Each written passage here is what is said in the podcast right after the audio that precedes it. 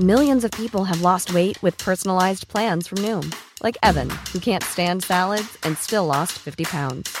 Salads, generally, for most people, are the easy button, right? For me, that wasn't an option. I never really was a salad guy. That's just not who I am. But Noom worked for me. Get your personalized plan today at Noom.com. Real Noom user compensated to provide their story. In four weeks, the typical Noom user can expect to lose one to two pounds per week. Individual results may vary.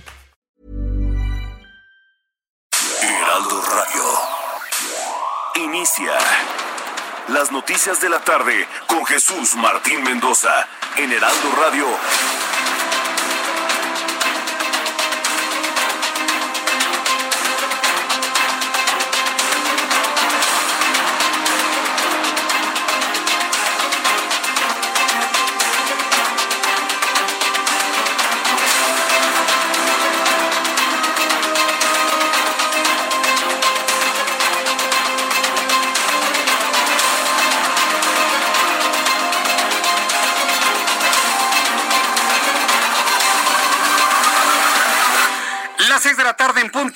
Del centro de la República Mexicana. Bienvenidos, muy buenas tardes. Iniciamos el Heraldo Radio en esta tarde del lunes 27 de julio del año 2020. Súbale el volumen a su radio. Le saluda Jesús Martín Mendoza con la información más importante hasta este momento. Y bueno, pues le doy un resumen con lo más destacado. Como le digo, siempre súbale el volumen a su radio porque en primer lugar le voy a informar que la Junta de Coordinación Política de la Cámara de Diputados acordó la celebración de un tercer periodo extraordinario de Pasado mañana, miércoles, habrá otro periodo extraordinario de sesiones con el objeto de discutir y votar la reforma de la ley de adquisiciones con el objeto de que el gobierno de López Obrador pueda comprar medicina en el extranjero, además de las leyes en materia del Consejo Fiscal y de remuneraciones. Vaya cosa, ¿no? Que ya se podía comprar. Bueno, pues ahora van a eh, darle todos los elementos al gobierno de este país al que le llaman cuarta transformación, yo no le llamo así, usted lo sabe, de que pueda comprar medicamentos fuera del país. Le voy a tener todos los detalles de esto más adelante aquí en el Heraldo Radio. Y también le informo que el ex secretario de Hacienda y Relaciones Exteriores, Luis Videgaray, mantiene vigente su decisión de permanecer en silencio y alejado de la esfera pública, a pesar de que los cuestionamientos y acusaciones tras la detención de su excompañero de gabinete, Emilio Lozoya, lo involucran pues que se vaya a contar chistes con su hermano. Pues digo, si va a andar alejado, la mejor forma es de que se vaya a echar albures, ¿no? Este, a lo mejor esos le salen mejor. Y la audiencia contra el exsecretario de Seguridad Pública, Genaro García Luna, programada para este lunes, fue pospuesta hasta el viernes 7 de octubre por el juez Brian Coogan a solicitud del fiscal asistente para desarrollar mejor el caso. Informo esta tarde en este resumen que Luis Crescencio Sandoval, general secretario de la Defensa Nacional, dio a conocer que de 2016 a 2018 el gobierno de Enrique Peña Nieto gastó en total 408.4 millones de pesos en giras nacionales, internacionales y otros conceptos. Esto fue lo que dijo el general secretario. Los gastos totales por años, aquí los tenemos, y haciendo un total general de 408.4 millones de pesos gastados en la administración pasada, en la operación de, este avión. Eh, solamente en la operación de este avión. Voy a darle bajo perfil al asunto del avión. No crea que lo voy a llenar con este show mediático. Nosotros no creemos en ese show mediático, señor presidente López Obrador. No creemos en ese show. No vamos a caer en esa manipulación. Y digo, por un principio fundamental de objeción de conciencia. Imagínense estar prestando yo mi voz para estar transmitiendo lo del show. ¿Para qué? Para buscar culpables, para que todo lo que sucede con Emilio Lozoya y el avión y todo lo demás se use para la campaña electoral del año que entra. No, no, no, no, no, no, no. Eso no funciona así. Por lo pronto, bueno, pues yo le invito a que se quede con nosotros porque además de esto le voy a tener otras informaciones. Tres mujeres fueron detenidas en distintos estados del país por su probable participación en la comisión de los delitos de secuestro y extorsión contra 17 médicos privados de su libertad eh, en hoteles de la alcaldía Miguel Hidalgo durante el mes pasado. Mujeres ligadas al secuestro de doctores en la Ciudad de México, ya se imaginará usted todo lo que hacían, ¿no? Para luego secuestrarlos y luego robarlos y demás y extorsionarlos. Qué, mal antecedente, la verdad. Qué mal, qué mal antecedente. Y este lunes se reanudó la verificación vehicular en el Estado de México. Para acudir a algún verificentro se deben programar las citas vía internet o vía telefónica. Ya le explicaremos más adelante aquí en el Heraldo Radio. También le informo que las conclusiones sobre la efectividad de la primera vacuna estadounidense contra COVID-19 podrían conocerse antes de las elecciones del 3 de noviembre, debido a que la vacuna desarrollada por biotecnología moderna comenzó esta misma mañana su fase 3 de pruebas. ¿Qué es la fase 3? No es otra cosa más que iniciar el protocolo con seres humanos es decir, probarla con seres humanos y hacer un cálculo de finalmente cómo va eh, reaccionando la persona con la vacuna. Más adelante le voy a platicar sobre esto. También conocerá en este programa de noticias, en el resumen se lo informo, Oxfam informó que debido a la pandemia de coronavirus las mayores fortunas de América Latina están incrementando, pero también va en aumento el número de pobres y desempleados en la región. Le tendré todo esto más adelante aquí en el Heraldo Radio. Son las seis de la tarde con cinco minutos. Vamos a revisar la información de los estados con nuestros compañeros corresponsales. Empiezo con Carlos Juárez, nuestro corresponsal en Tampico. Y es que todo Tamaulipas, Tampico, Reynosa fundamentalmente, están muy afectados por las lluvias que provocó Hanna. 50 mil son los afectados por las lluvias en Reynosa. Adelante, Carlos Juárez, te escuchamos. Hola, ¿qué tal? Muy buenas tardes, un gusto saludarte. Efectivamente, se estima que hay más de 50 mil personas afectadas por las inundaciones que dejó Hanna a su paso por la frontera tamaulipeca, afectando hasta el momento más de 45 colonias, de las cuales 15 siguen con agua. Sin embargo, lo que más preocupa a Jesús ahorita es que en unos momentos más podría empezar a estarse desbordando el río Bravo desde Miguel Alemán hasta este municipio que te comento. El coordinador estatal de protección civil en Tamaulipas, Pedro Granada, llega en una entrevista para el Heraldo Radio Tamaulipas que efectivamente ya se está incluso solicitando la evacuación de miles de familias que podrían estar en riesgo por el desbordamiento del caudaloso. También ya se trabaja en la implementación para solicitar lo que viene siendo el, eh, la categoría de desastre natural en Tamaulipas. También hay otros municipios afectados como lo viene siendo Camargo, Mier, San Fernando, Vallehermoso, incluso en la ciudad de Tampico también hubo lluvias muy fuertes por los remanentes de Jana, aunque no se reportan situaciones graves. Cabe hacer mención que, bueno, eh, las autoridades están trabajando justamente en estar eh, dotando de alimentos calientes a las personas que están en los albergues, así como estar desfogando el agua. Incluso hasta la policía estatal está participando en la evacuación de personas. Hay que señalar que en esta zona de Tamaulipas se aplicó el plan DN3 por parte de la Secretaría de la Defensa Nacional y al menos en un informe que nos dio la Sedena, este, los, el ejército mexicano ha evacuado a más de 400 personas. Así que bueno, la situación ahorita lo que más preocupa es el desbordamiento del río Bravo allá en la frontera tamaulipeca. Correcto, gracias por la información, Carlos Suárez. Estaremos al pendiente de la información. Eh, estaremos al pendiente de la información y saludo con mucho gusto a Claudia Espinosa, nuestra corresponsal en el estado de Puebla. Adelante, Claudia, con una actualización. Así es, Jesús Martín, te saludo con gusto a ti y a todos los amigos del Heraldo Media Pues se da a conocer que la semana en Puebla empieza con 20.022 casos acumulados de COVID-19. Se mantiene la emergencia sanitaria y el semáforo en color rojo. En ese sentido, el secretario de Salud aquí en la entidad, José Antonio Martínez García, pues señaló que hasta el momento suman 2.456 defunciones registradas por este virus. Hasta el momento se han aplicado 31.969 muestras y bueno, hay por lo menos dos municipios más que se sumaron al caso de contagio Albino Certuchi Toltepec de Guerrero. El gobernador del estado, Miguel Barbosa Huerta, señaló pues que la curva eh, no permite que las actividades económicas eh, se reanuden en la entidad, inclusive en el centro de atención mental El Batán se ha reportado ya 18 casos positivos y dos alcaldes del estado han dado positivo a COVID-19. La presidenta municipal de Huitlalpan, Anayeli González Córdoba, y el de Libres, eh, Francisco Rodríguez, quienes señalan se encuentran estables, pero han dado positivo al virus de COVID-19. Es el reporte desde Puebla. Muchas gracias por la información. Claudia Espinosa. Muy buen día. Hasta luego, muy buen día. Alex Linares es nuestro corresponsal en el estado de Guerrero y está en la línea telefónica. Alex, ha aumentado la ocupación hotelera en Acapulco. Adelante, te escuchamos. ¿Qué tal, Jesús Martín? Te saludo con muchísimo gusto, con muchísimo afecto en esta tarde y tarde noche lluviosa acá en el puerto de Acapulco, por cierto, para informarte que el subsecretario de Turismo del gobierno de Guerrero, Noé Peralta Herrera, informó que la reactivación turística en la entidad ha ido avanzando de manera positiva luego de la determinación del gobernador Héctor Astudillo para la apertura de algunas actividades en la entidad. Por ello, el funcionario estatal destacó que este fin de semana la ocupación en el Triángulo del Sol alcanzó el 24%. Dijo que esto es muy importante ya que con ello las familias que dependen de la actividad turística y que habían tenido días difíciles por la emergencia sanitaria a causa del COVID-19, ahora pueden llevar ingreso a sus hogares. Si te parece, escuchamos parte de lo que refiere el funcionario estatal. Este fin de semana la ocupación hotelera en los destinos turísticos de Guerrero fue muy importante en esta reapertura del 30% gradual.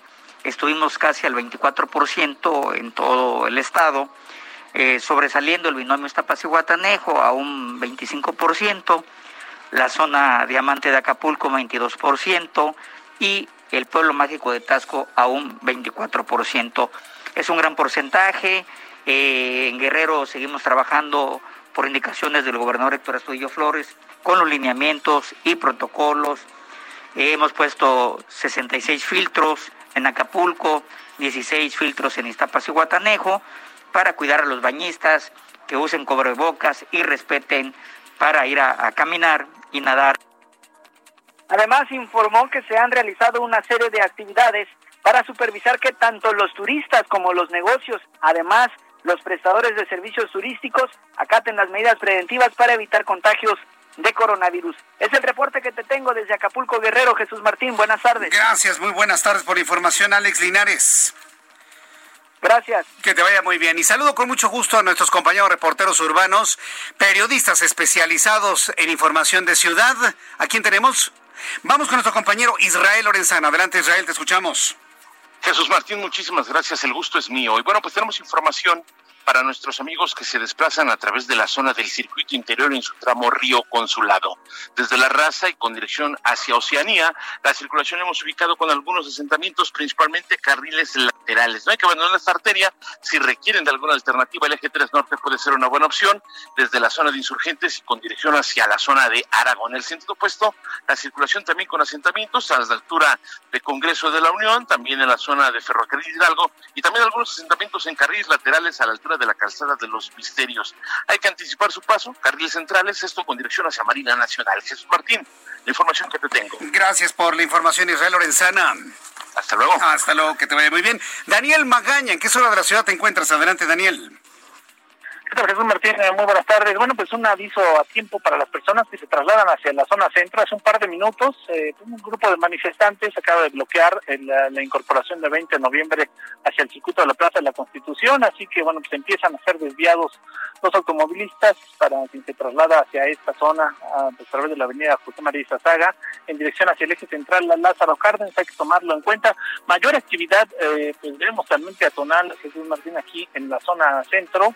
Así que bueno, hay que tomar en cuenta estas situaciones, pues algunas de las medidas que se han tomado, tomado para evitar que pues, las personas acudan pues, en este momento hacia la zona centro, se ha retirado este parque de bolsillo que estaba enfrente del edificio eh, pues de gobierno, bueno pues ya ya no existe, lo retiraron las banquitas, también el lugar de donde venían a beber algunas personas agua para evitar pues la propagación de COVID-19 aquí en el primer cuadro de la capital. parte de lo que ocurre muy buena tarde. Gracias por la información, Daniel Magaña. Hasta luego. Hasta luego, que te vaya muy bien. Nuestros compañeros reporteros urbanos en toda la capital de la República, en el Valle de México, y nuestros corresponsales en todo el país. Envío un saludo a todos nuestros amigos que nos escuchan en Acapulco, Guerrero, a través del 92.1 de FM, nuestros amigos en Tampico, Tamaulipas, a través del 92.5. Estamos muy atentos de todo lo que ha ocurrido en esta parte de la República Mexicana, amigos en Tampico. Yo les invito para que me escriban a través de mi cuenta de Twitter, arroba Jesús Martín MX, para que nos compartan todo lo que ha ocurrido con las intensas lluvias de las últimas horas. Cuando el reloj marca las 6 de la tarde con 13 minutos, vamos a revisar lo que sucedía en México, en el mundo y en la historia con Abraham Arriola.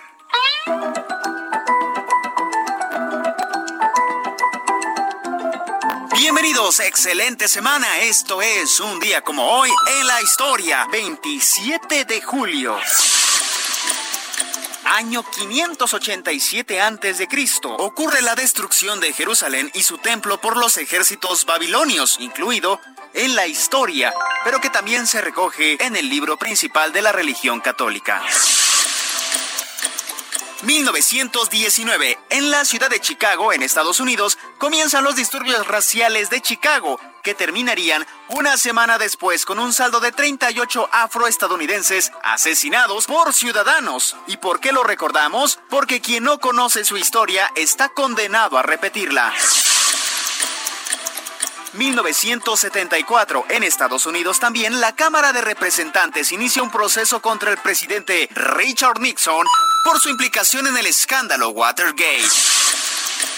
¿Y en nuestro país? ¿Te imaginas que a los 12 años, en lugar de una bicicleta, te dieran todo un reino? Pues en el año 615 eso pasó en Lacamha, ahora conocida como la zona arqueológica de Palenque, ubicada en el norte del estado mexicano de Chiapas. Allí, el niño Kinich Yanam Pakal, a la edad de 12 años, se vuelve el Ajau, el gobernante del Ajahuel, el señor Maya del Bacal. Para que me entiendas, el gobernante, el mero mero. Su papá lo dejó a cargo y el pobre morrito pues sacó la casta. Y durante sus primeros años logró mantener la paz, impulsó obras arquitectónicas y también los primeros registros históricos de su territorio. Como ejemplo de sus logros, queda su apodo de aquel niño de 12 años terminó siendo llamado el Grande. Esto fue un día como hoy en la historia. Muchas gracias, Abraham Arreola, por compartirnos lo que él visualiza en un día como hoy en la historia. Abraham Arreola es, es un joven periodista, yo le quiero decir, es un joven periodista que tiene muchas ganas, mucho empuje, está dentro del equipo del mejor programa de noticias a esta hora de la tarde, por eso evidentemente está con nosotros. Te mando un saludo, mi querido Abraham. Y he empezado con una historia muy interesante, muy buena. A mí, la verdad, me da mucho orgullo el poderle decir que Abraham Arriola ha construido un canal de YouTube en donde está promoviendo la lectura, pero la buena lectura a través de una especie de libros para escuchar. Él con el estilo que tiene, le narra, le cuenta, le transmite el contenido de, libros sin duda interesantes. Y bueno, pues yo lo que quiero, porque es mi compañero y de verdad quiero que le vaya muy bien, quiero compartirle su canal de YouTube. Se llama Vox Liber. Vox Liber, así lo busca usted en YouTube. En un ratito le voy a poner la liga a usted que me ve a través de YouTube y también a quienes nos están escuchando en toda la República Mexicana en mi cuenta de Twitter. Ahí voy a subir el canal. Y bueno, pues eh, ha terminado libros como Los Pasos de López, La Rebelión en la Granja, y próximamente nos va a compartir cuentos de Anton Chekhov, cuentos de Oscar Wilde, una compilación de cuentos colibrí, en fin. Yo creo que se va a convertir en uno de los canales más visitados para quienes quieran ampliar su cultura, su, su, gusto por la lectura, y a lo mejor empezando con las, escuchando a Abraham Arreola, usted se va a enterar más y va a querer leer más y conocer los textos que nos comparte nuestro compañero Abraham Arreola. Está preparando la apología de Sócrates, está preparando historia de la Constitución de México, en fin. Esté usted muy pendiente de ello, se llama Vox con X, Vox Liber Ahí lo puede encontrar en YouTube. Suscríbase, sígalo, escuche sus trabajos y ahí me va usted comentando qué le parece. Entonces, saludos, mi querido Abraham Arriola. En unos instantes voy a estarle compartiendo estas ligas a través de mi cuenta de Twitter y a través de nuestro chat en Face, en, en YouTube. Bien, pues vamos con la información del clima y el pronóstico del tiempo que nos envía el Servicio Meteorológico Nacional. Bueno, hemos observado cómo se ha desenvuelto esta primero huracán, el primero de la temporada, que entra, hace mucho tiempo que no entraba un huracán del tamaño de Hanna al Golfo de México. Ha sido sorprendente ver la forma y la, la potencia de este sistema, que una vez que toca tierra en la frontera entre Estados Unidos y México, se ha convertido en una tormenta tropical. Y como yo le he dicho, las tormentas tropicales no son menos no son menos eh, importantes o menos peligrosas que un huracán. Dice el Servicio Meteorológico Nacional que se observan remanentes de Hanna, la onda tropical número 22 y canales de baja presión.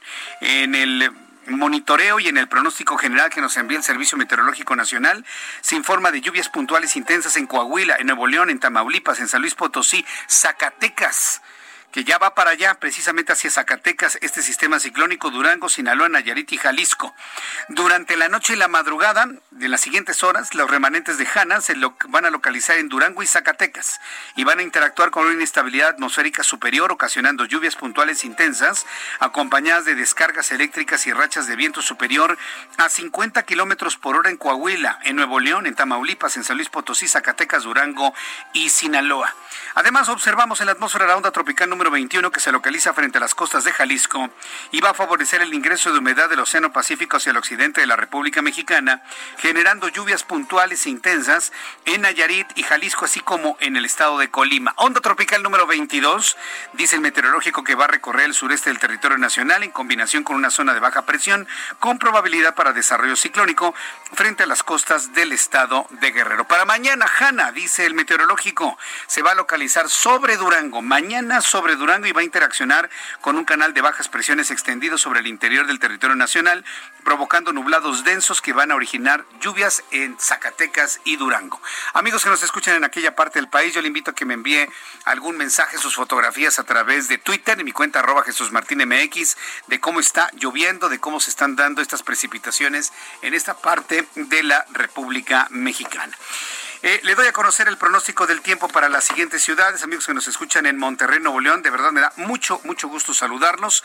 En Monterrey, Nuevo León, la temperatura mínima será de 17 grados, la máxima de 25. Estará lloviendo para el día de mañana nuevamente. En Guadalajara, Jalisco, mucho calor, temperatura mínima 22, máxima 32. Y aquí en la capital de la República, el termómetro en este momento marca 22. La mínima estará en 13 y la máxima para el día de mañana 28 grados Celsius.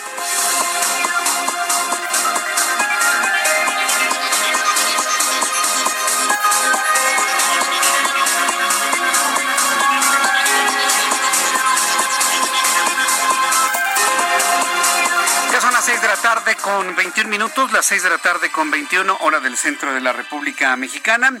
Saludo con mucho gusto a mi compañero Misael Zavala, reportero del Heraldo Media Group, quien nos informa sobre lo ocurrido el día de hoy. Dicen que hubo un agarrón entre Napoleón Gómez Urrutia y Carlos Aceves del Olmo. ¿Qué fue lo que pasó? ¿Qué, ¿De qué se trata esta historia? Coméntanos, por favor, Misael. Así es, Jesús Martín. Pues durante una reunión virtual del Senado con la secretaria del Trabajo, Luisa María Alcalde, los senadores Napoleón Gómez Urrutia de Morena y Carlos Aceves del Olmo del PRI cruzaron acusaciones por los contratos de protección patronal que son en detrimento de los trabajadores. El choque comenzó cuando el senador Gómez Urrutia, que es líder del sindicato minero, mencionó que congresistas de Estados Unidos le enviaron una misiva en la que señalan que en México existe una gran parte de contratos de protección patronal. Esos contratos protegen más al, digamos, al patrón que a los trabajadores y que podrían entrar en conflictos o controversias por las nuevas leyes del TEMEC. En ese sentido, el senador morenista señaló a la Confederación de Trabajadores de México, que lidera el senador Aceves del Olmo, por, tener un conflicto eh, con una empresa de Tamaulipas eh, eh, por pasarse al sindicato minero. En respuesta, Aceves del Olmo señaló a Napoleón Gómez Urrutia de que a pesar de ser líder del sindicato minero, perdió el contrato de la principal minera mexicana. Ante esto, Gómez Urrutia reviró que tanto la CTM como la CROC son los dueños de los contratos de protección patronal y eso no lo han querido cambiar durante toda eh, durante muchos años. El senador priista César del Olmo volvió a responder que la CTM es una organización muy grande y tiene muchos contratos, pero aclaró ningún líder sindical de esta Confederación de Trabajadores de México ha tenido un problema tan grave de fraude a su propio sindicato como lo tuvo el propio senador Gómez Urrutia. Eh, luego de que estas declaraciones subieron de tono, la presidenta de la Comisión Especial de Seguimiento al TEMEC del Senado, Claudia Ruiz Mació, detuvo la discusión y dio la palabra ya a la senadora Patricia Mercado para enfriar esta situación que ya estaba llegando pues pues a un límite, Jesús Martín. Vaya, ¿y qué, decía Luisa María Alcalde? ¿No ponía orden o no, no les decía nada o qué? No, Luisa María Alcalde, eh, como la reunión de trabajo era organizada por parte, eh, digamos, de esta Comisión Especial de Seguimiento al TEMEC del Senado, eh, presidida por Claudia Ruiz Macié, pues fue ella quien la que la que tuvo que poner órdenes en este sentido y solamente, bueno, la Secretaría del Trabajo pues alcanzó a decir que, bueno, que sí hay un gran número de contratos de protección patronal y no quiso meterse ya en más digamos, en más embrollo por este tema. No, por supuesto no iba a poder calmarlos a ambos, pero bueno, interesante sin duda lo que pasó. Te agradezco toda la información, Misael Zavala. Gracias, Jesús Martín. Buenas tardes. Que te vaya muy bien. Nuestro compañero Misael Zavala con este informe. Qué vergüenza, ¿no? Ahí haciendo sus, sus, teatros en línea junto con todos y frente a la secretaria del Trabajo y Previsión Social. En unos instantes vamos a ir a los mensajes. Y regresamos enseguida con los detalles de toda la información. Le voy a tener toda la actualización de COVID, de COVID-19.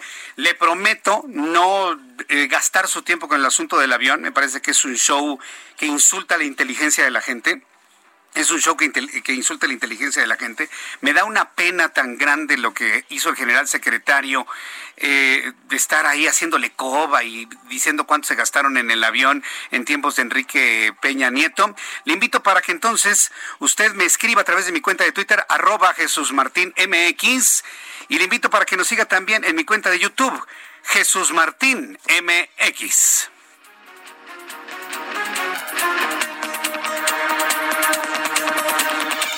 Escuchas a Jesús Martín Mendoza con las noticias de la tarde por Heraldo Radio, una estación de Heraldo Media Group. Heraldo Radio, la HCL se comparte, se ve y ahora también se escucha.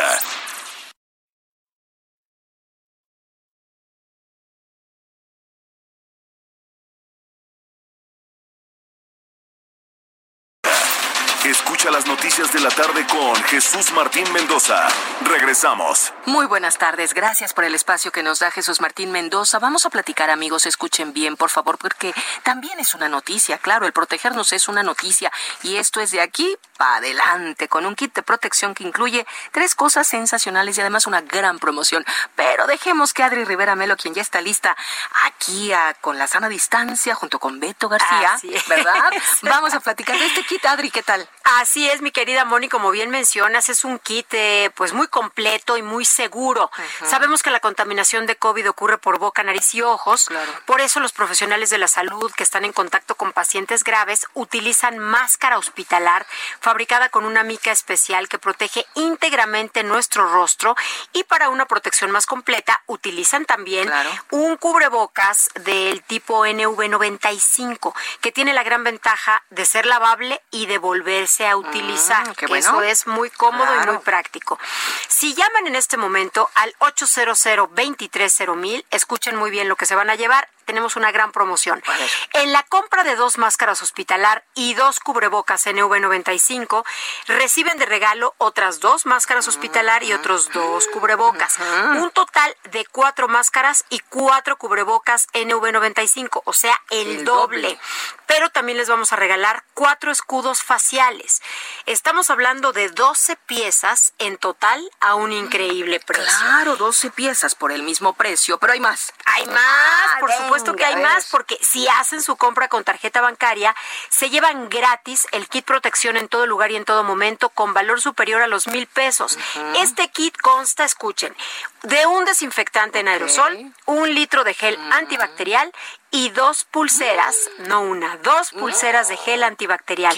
Este kit protección en todo lugar y en todo momento se lo llevan gratis. Gratis, marcando al al 800 mil Y digan, lo escuchamos con Jesús Martín Mendoza. Así es. Muy que mencionen a Jesús y saludos también para, para él. Claro que sí. Saludos. Gracias, Adri. Gracias. Buenas a marcar, amigos. A llamar. Gracias.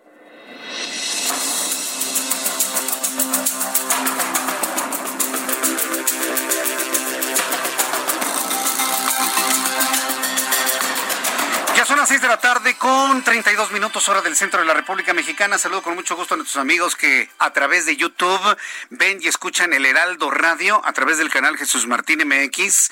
En toda la República Mexicana, usted que me escucha también puede tener esta retroalimentación con su servidor a través de este canal porque tenemos un chat en vivo, un chat eh, muy, muy, muy ágil, por cierto. Y aquí platicamos, preguntamos, respondemos todo lo que usted quiera saber. Entonces, eh, yo le invito para que esté conmigo, además de escucharme en la frecuencia de la radio en cualquier parte de la República Mexicana, pues le invito a que esté también a través de YouTube, porque ahí es donde estamos saludando a todos. Por ejemplo, está Francisco Ernesto Guzmán, ¿cómo te va? Muchas gracias. A Dalid Vázquez, Iván Salas, que ya está saliendo del closet, ¿eh? por cierto, Fernando, de, de, de, los radioescuchas, ¿no? De los seguidores más férreos. Rosa María Gro también, Lupita Saucedo, muchísimas gracias. Sergio también, Jorge Flores también nos saluda a través de esta, de esta plataforma. Francisco Javier Ascoitia, gracias Francisco Horacio. Eh, sea usted parte de, esta gran, de este gran grupo de amigos, son miles de amigos que se unen a través de YouTube y platicamos y me envían preguntas y yo les doy respuestas y la pasamos muy, muy, muy bien. La verdad se ha dicho. Ya tenemos datos de COVID-19, la Universidad Job Hopkins, ya para qué queremos la conferencia vespertina, no sirve absolutamente de nada absolutamente de nada. Ya tenemos los datos que da a conocer la Universidad Job Hopkins. Eh, hubo 322 muertos que se sumaron a la lista de fallecidos de ayer a hoy. Recuerde que los fines de semana el flujo de información es mucho más lento, por eso baja. Tendremos un martes un miércoles con un 800, un 900 o posiblemente más de mil. Pero tenemos 44 mil 22, 44 mil 22 personas fallecidas, 44 mil 22 mexicanos fallecidos. Tenemos 395.489 personas transmitidas con el COVID-19 de manera, de manera acumulada para que usted vaya tomando. Al ratito hacemos los otros análisis, nivel de letalidad, sobre todo cuáles fueron los eh, la cantidad de personas que se sumaron de contagiados de ayer domingo al día de hoy. Todo eso se lo tendré poco a poco, pero ya tenemos los datos. Es usted el primero en enterarse, 395.489 mexicanos contagiados, 44.022 mexicanos mexicanos muertos. ¿Ve usted el hashtag del fin de semana y sobre todo lo más, eh, lo que fue tendencia durante el fin de semana? Nos faltan 43 mil. Y muchos le estaban pidiendo a Epigmeo Ibarra, perdón, Epigmenio Ibarra, que eh, hiciera pues el pase de lista de los 43 mil pero estuvieron con dale y dale y duro y dale con los 43, con los 43, con los 43, que no es poca cosa, evidentemente, pero cuando llegan, por supuesto, ya a 43 mil, ya no dicen absolutamente nada. Entonces, bueno, estuvo muy interesante el fin de semana con este asunto de nos faltan 43 mil. ¿Y por qué lo decimos así? Porque el gobierno federal no se detiene ni un solo instante, pero ni un solo instante a hacer un homenaje a las víctimas, que ya lo hizo, sí, pero a regañadientes y con muy falta de ganas, ¿eh? con falta de ganas total y absoluta. Bueno, vamos a las noticias el día de hoy. La Junta de Coordinación Política de la Cámara de Diputados, de estos asuntos que pasan en la Cámara de Diputados, ha acordado solicitar un tercer periodo extraordinario para el miércoles 29 de julio. Se da cuenta ¿Por qué la importancia de que haya un periodo, un tercer periodo ordinario de sesiones durante el año legislativo? Por esto. Ya vamos al tercer periodo extraordinario. ¿Cuáles van a ser los temas que se van a abordar en esto? Bueno, se va a tratar la ley de aprobación de la reforma, se va a tratar de aprobar la reforma de la ley de adquisiciones para que el gobierno pueda tener adquisición de medicamentos en el extranjero. También se va a revisar la ley de remuneraciones. Ya sabe que el presidente le echó en cara tanto a Ricardo Monreal en el Senado como a Mario Delgado en la Cámara de Diputados de que en el anterior periodo nada más habían visto lo del INE, que había muchos asuntos a revisar. Ya sabe, esta necedad, bueno, necesidad del presidente de controlar hasta la Cámara de Diputados, se le salió de la boca. Bueno, pues para cumplir su capricho le van a hacer un periodo extraordinario para revisar ley de adquisiciones, ley de remuneraciones. Los integrantes de la Junta de Coordinación Política que preside Mario Delgado acordaron mantener el diálogo para incorporar algunas observaciones a la ley de adquisiciones y la ley de remuneraciones. Del mismo modo, alcanzar consensos que permitan incorporar otros temas, entre ellos la extinción de fideicomisos públicos, y se cita en un comunicado de prensa. Entonces, esto es lo que ha eh, planteado ya la Cámara de Diputados. Entonces, el periodo extraordinario será el próximo miércoles. Mientras tanto, hay una reacción muy clara, muy contundente sobre esto. La Coparmex ha difundido un comunicado, un comunicado en el cual está reclamando a la Cámara de Diputados el estar legislando al vapor. Sobre las reformas a la ley de adquisiciones, la Coparmex difundió el siguiente comunicado. Ante la crisis sanitaria que vive México a consecuencia de la pandemia de COVID-19 y bajo el pretexto de evitar la corrupción, el gobierno federal anunció la compra de medicamentos en el extranjero sin licitaciones y por adjudicación directa. Pero ello a través de los legisladores afines de que tienen, que tienen el Congreso de la Unión, se pretende convocar un periodo extraordinario para así aprobar una propuesta parcial de reforma del artículo 1 de la Ley de Adquisiciones, Arrendamientos y Servicios del Sector Público, misma que violaría la Constitución, la Constitución, convenciones y tratados internacionales. Esto está explicando la Coparmex. Las adquisiciones sin licitación a agentes internacionales generan opacidad y propician corrupción, está aclarando la Coparmex. Es decir, el gobierno no puede comprar por adjudicación directa a un extranjero. Tiene que haber una licitación necesariamente porque así se establece constitucionalmente. Dice la Coparmex, exhortamos a los integrantes de la Comisión Permanente del Congreso de la Unión a rechazar un periodo extraordinario solo para permitir compras directas de insumos de salud. En la conferencia patronal de la República Mexicana, la Coparmex, consideramos que las contrataciones públicas se deben guiar bajo 10 principios rectores que privilegien la transparencia, la competencia, la no discriminación, la eficiencia, la economía, la objetividad, la trazabilidad, la aplicación de la ley, responsabilidad, capacidad y profesionalismo, es lo que está eh, planteando la Coparmex. ¿Los legisladores de Morena van a hacer caso a esto? Yo, yo le pregunto a usted. ¿Irán a echar atrás el periodo extraordinario? Yo tengo completamente mis dudas. Entonces, por lo pronto tengo comunicación con la diputada Gloria Romero. Ella es del Partido Acción Nacional y es integrante del Grupo Anticorrupción e integrante de la Comisión de Transparencia y Anticorrupción de la Cámara de Diputados. Diputada Gloria Romero, me da mucho gusto saludarla. Bienvenida. Gracias, Jesús Martín. Muchas gracias. Buenas tardes a ti y a tu auditorio. gracias por estar con nosotros. La verdad, estoy sorprendido con esta prisa, necesidad, lo que ustedes han explicado sobre este asunto. ¿Qué, tanto está permeando la idea de que los legisladores no aprueben un periodo extraordinario de sesiones? Pues yo lamentablemente como tú tengo mis serias dudas al respecto. Lamentablemente vemos que eh, están avanzando en el sentido de, eh, de poder llevar a cabo la reunión, la sesión el próximo miércoles. Lamentablemente los diputados del grupo mayoritario de la, de la 4T pues simplemente acatan, acatan lo que el presidente propone y ellos solamente aprueban sin mayores discusiones, sin mayor debate y pues lamentamos mucho que eso nos va a llevar a, a que pues probablemente se, se pudiera aprobar este dictamen.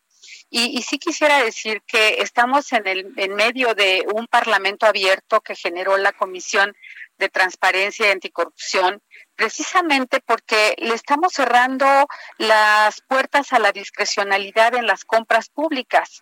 Eh, precisamente a partir de que durante todo este gobierno hemos llevado un más de 80% de adjudicaciones directas, eh, que habrá que comentar que el presidente de la República lo dijo, lo ha dicho en varios foros, en varios momentos, pero también en su Plan Nacional de Desarrollo, que pues se iba a acabar con esa modalidad que tanto daño le ha hecho a nuestro país en temas de corrupción para seguir adjudicando directamente. Lamentablemente no ha sido así. Vemos una falta de planeación este, seria por parte de, de quien hoy se encarga de las compras consolidadas eh, y lamentablemente pues vemos que han estado insistiendo en que se lleve a cabo esta aprobación. Es una cosa que yo no entiendo, perdón que le interrumpa, no entiendo. El presidente sale en las mañaneras diciendo que no va a haber corrupción y está promoviendo, impulsando que sus legisladores aprueben algo que será totalmente opaco y proclive a la corrupción. Eh, ustedes como, ustedes como oposición, ¿qué elementos, qué herramientas tienen para impedirlo? Bueno, tratamos de impedir que se llevara a cabo la sesión de la semana pasada, de la Comisión de Transparencia y Anticorrupción por ser una, eh, una reunión en total ilegalidad porque no se cumplía con lo que el reglamento mandata de eh, convocar con eh, 24 horas o 48 horas. Obviamente nos avisaron una tarde noche antes y bueno, tratamos de impedirlo primero Segundo, bueno, pues lo que nosotros estamos planteando es otra propuesta eh, a este dictamen. Y lo que nosotros estamos proponiendo en contrasentido a lo que hoy dice el dictamen eh, es, primero, que se trate solamente en caso de epidemias de carácter grave, ¿no? Eh, así lo establece la Constitución y la Ley General de Salud, que primero se priorice el mercado interno. Estamos hablando de una situación que estamos viviendo, de que la emergencia sanitaria ha generado una situación económica y la va a seguir generando durante muchos meses y quizá años como para que estemos permitiendo atentar contra la industria farmacéutica. Estamos hablando de 100 mil empleos directos, de 500 mil empleos indirectos, eh, así que no entendemos cómo se está priorizando, se está proponiendo que se compre en China, en India, digo, como si no tuviéramos eh, la posibilidad de comprar dentro del mercado interno. Y no estamos hablando de comprar por comprar o comprar caro. Estamos hablando de que se hagan investigaciones de mercado serias para poder determinar que se tiene la capacidad por parte de la industria farmacéutica para poder surtir todos estos insumos y, eh, medicamentos. Eh, de verdad estamos ante una situación grave. Eh, la verdad es que nos preocupa, nos preocupa mucho que simplemente sin mayor análisis y debate, pues se pudiera llegar a aprobar por parte de los grupos parlamentarios de Morena, de PT, de de, de, del verde, inclusive que ahora ya también, este, junto con ellos vota, ¿no? Eh, en fin, sí nos, nos preocupa muchísimo y de alguna manera lo que nosotros estamos proponiendo, primero pues es que se, en todo caso se hagan públicas las investigaciones de mercado porque pareciera que a veces la investigación de mercado es simplemente levantar un teléfono y decir, pues ya consulté a tres y pues ya determinamos que no hay las condiciones para una licitación pública. Pues el problema es, serio, el problema es que se está pretendiendo eh, pues excluir una vez más el, los procesos de licitación eh, pública, que, insisto, esto es eh, algo que ha afectado mucho y que le ha abierto las puertas a la corrupción. Y lo hemos visto no solamente en el sexenio pasado ni anteriores, sino que ahora no solamente no se detuvo, se ha incrementado el, la, la, adjudicación directa. A ver, aquí hay un asunto importante. Yo, quienes conocemos el, ser y hacer del actual presidente de la República desde jefe de gobierno, pues e, este tipo de argumentaciones muy lógicas que usted plantea, no las van a hacer caso. De verdad se lo digo, no le van a hacer caso. Ustedes tendrían que investigar si hay algún interés de algún particular ligado al partido Morena o al gobierno actual por el cual tengan tanta prisa y tanto interés en aprobar esta ley, porque seguramente le van a dar las adquisiciones directas a un extranjero, pero que tenga algún tipo de ligas con China, con Brasil, con Cuba, con algún otro país. Yo creo que ustedes como oposición tendrían que investigar esto y exponer la, la corrupción eh, eh, en todos lados, porque por el otro no creo que les hagan caso. ¿eh? Ya hemos visto que sí, lo sabemos. Sí, no, no. Lo sabemos. Y, que están haciendo sobre Sabemos que, que, así va a ser, porque además numéricamente ellos cuentan con los votos para poderlo aprobar sin ningún problema. por supuesto que estamos en ello, en sí sospechamos, sí eh, creemos que, que hay, aquí hay algo, algo atorado que no entendemos exactamente de qué se trata, pero lo No, sí, yo sí, que le van a dar los contratos a alguien que conoce, a alguien de la, del gobierno, para que se lleve su lana. Vamos a decir las cosas finalmente como son, ¿no? Y lamentablemente esto en contra de quien debe estar en el centro de nuestro, y está en el centro de nuestro interés, que son los pacientes. O sea, el, el problema es el tema de la calidad de los medicamentos. Inclusive ellos hablan de un ahorro de un 10%. Eh, bueno, pues estos fondos eh, rotatorios no son gratis. Estos, son, estos fondos cobran una comisión de alrededor de un 4% o más. Entonces, sí creo que tenemos que, y nosotros vamos a seguir insistiendo en que no se pueda eh, aprobar esto, queremos llamar otra vez a los diputados, a que a los diputados de la 4T para que primero veamos por por la economía de este país, eh, la situación que estamos viviendo es severa. Es severa, sobre todo en un país cuando eh, ya se ha determinado por parte de la de la, del, del, grupo del G20, que somos el penúltimo de los países en apoyar a las empresas, a las micro, pequeñas y medianas empresas. Mm. Además de esto, es decir, no solamente no les ayudamos, sino que además estamos buscando cómo ir a comprar hacia el exterior. Es preocupante, serio. Sí, no, Es, es preocupante, sí, esto sabemos que está en, en, el último, en el penúltimo lugar, y mientras más lo digamos, diputada, mientras más lo exijamos, menos los van a apoyar. O sea, hay que saber cómo piensa Andrés Manuel López Obrador y sus diputados. Mientras más insistamos, menos lo van a hacer. ¿eh? Mientras más insistamos, menos lo van a hacer. Pues bueno, vamos a estar muy atentos a ver qué sucede el próximo miércoles. Diputada Gloria Romero, integrante del Grupo Anticorrupción, el que me ha tomado la llamada telefónica. ¿Puedo hacerlo? Con mucho gusto, Jesús. ¿Podría, ¿podría yo solicitarles que no le diga, yo le digo gobierno de Andrés Manuel, pues yo creo que me Adelante, la observo completamente. Bueno, gracias. Muchísimas gracias. Gracias, que le vaya muy bien, diputada. Hasta pronto. Hasta pronto. Es la diputada Gloria Romero, integrante del grupo, bueno, de la Comisión de Transparencia y Anticorrupción de la Cámara de Diputados. ¿Ya, ya vio todo lo que hay atrás? Pues claro, hombre, pues ni que hubiéramos nacido ayer, ni que fuéramos tan inocentes.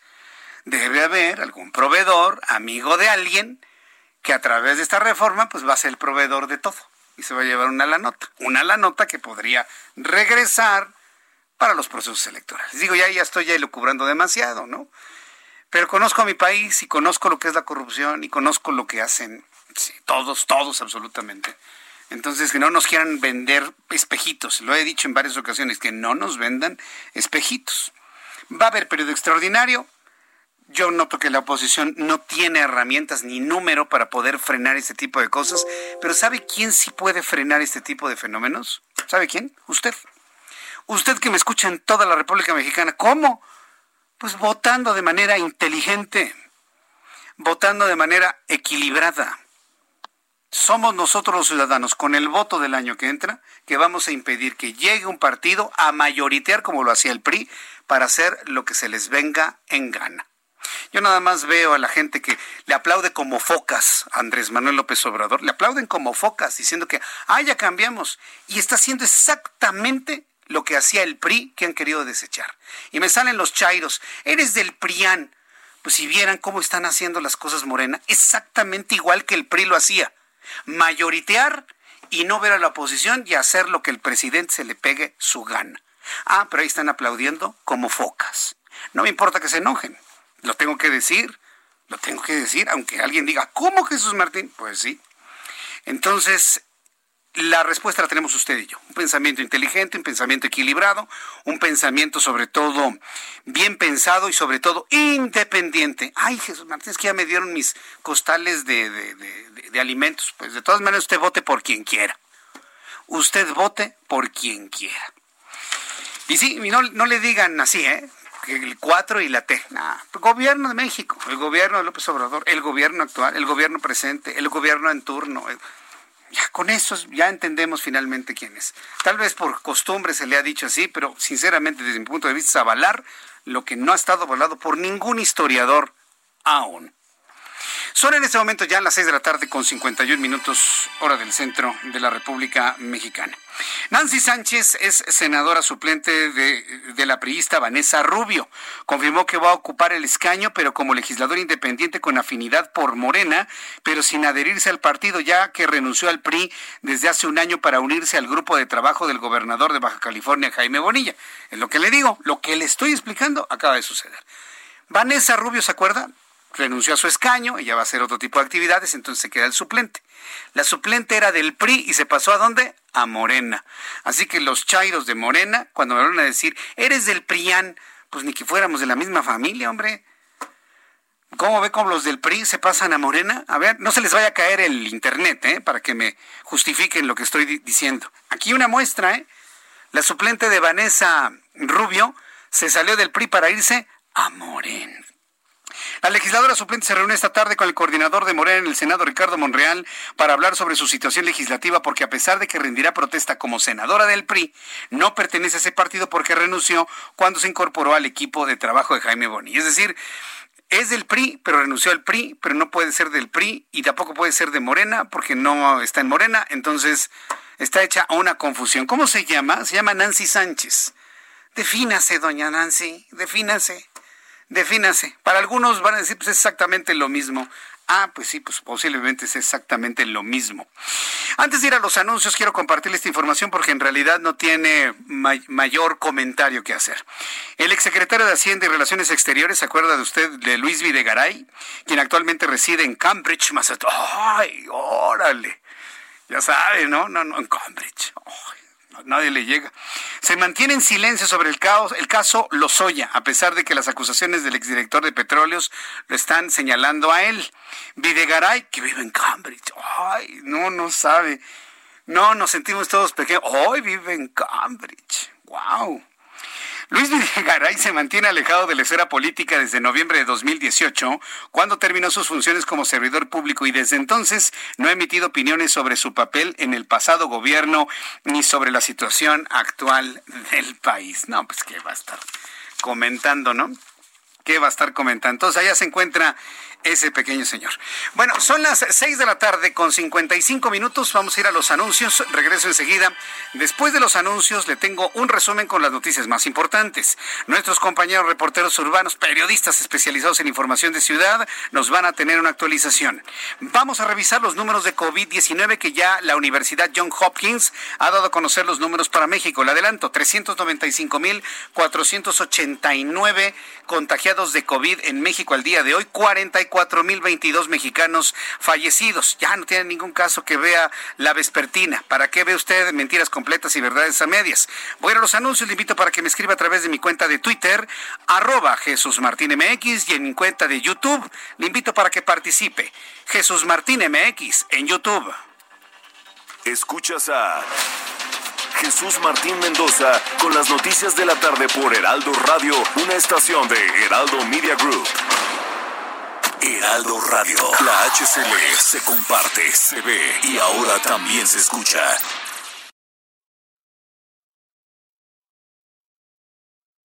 Heraldo Radio. La HCL se comparte, se ve y ahora también se escucha. Escucha las noticias de la tarde con Jesús Martín Mendoza. Regresamos.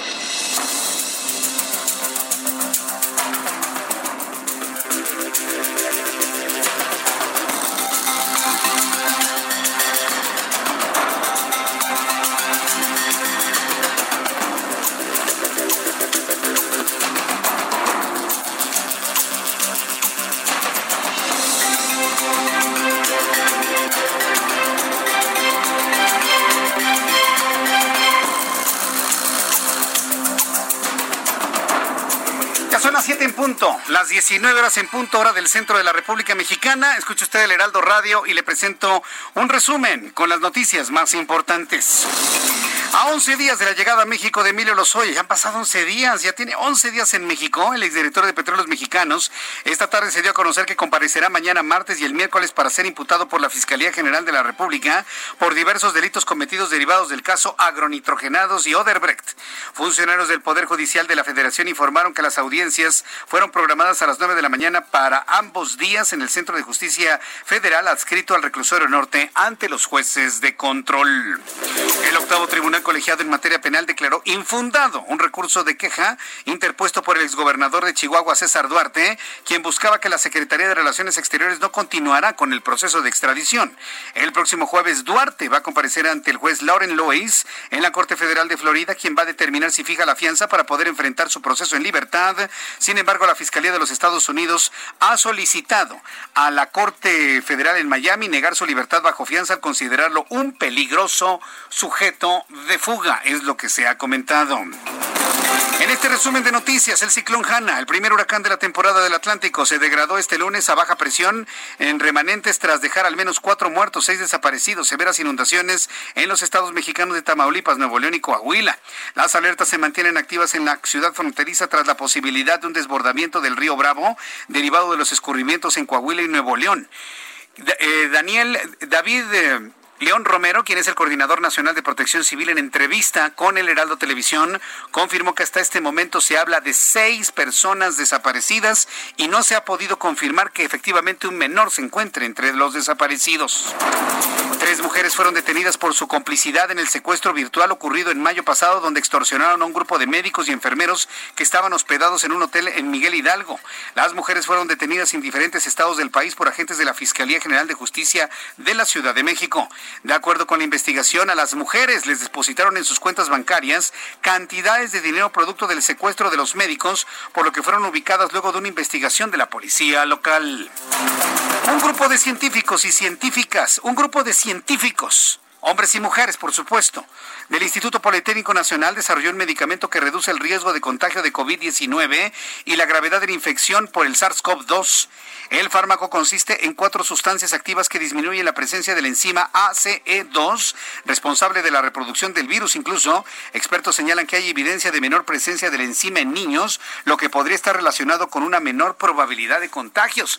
Vaya, si esto se confirma en el Instituto Politécnico Nacional, México estaría aportando al mundo la primera sustancia antiviral efectiva contra el SARS-CoV-2. La Secretaría de Gestión Integral de Riesgos y Protección Civil de la Ciudad de México alertó que debido a la reciente actividad del volcán Popocatépetl se podrían presentar caída de cenizas en al menos 10 delegaciones, entre ellas Álvaro Obregón, Coyoacán, Coajimalpa, Iztacalco, Iztapalapa, Magdalena Contreras, Milpalta, Tláhuac, Tlalpan y Xochimilco. Vaya forma de rugir el volcán durante los últimos días. Ante esta posibilidad se recomienda cubrir nariz y boca, limpiar ojos, humedecer garganta con agua pura, utilizar lentes de armazón, evitar el contacto para reducir irritación. En caso de que haya ceniza en autos y calle, se debe evitar verter agua, se recomienda barrer y colocar los residuos en bolsas de... Pues ya no dan bolsas de plástico, ¿verdad? ¿En dónde la metemos ahora? En, en bolsas de papel, se acaban los bosques. ¿En bolsas de qué? De yute, pero se sale toda la arena por los hoyitos. No sé, quién sabe tendríamos que comprar bolsas para tirar la ceniza volcánica. También le informo que la Universidad Job Hopkins situó este lunes el número de decesos acumulados por COVID-19 por encima de los 650 mil a nivel mundial. La recopilación de Job Hopkins, que se basa en fuentes oficiales a nivel global, sitúa las muertes en 650 mil 029, de las cuales 147 mil 143 se han dado en Estados Unidos, 87 mil también en Brasil. Estas son las noticias en resumen. Le invito para que siga con nosotros. Le saluda Jesús Martín Mendoza.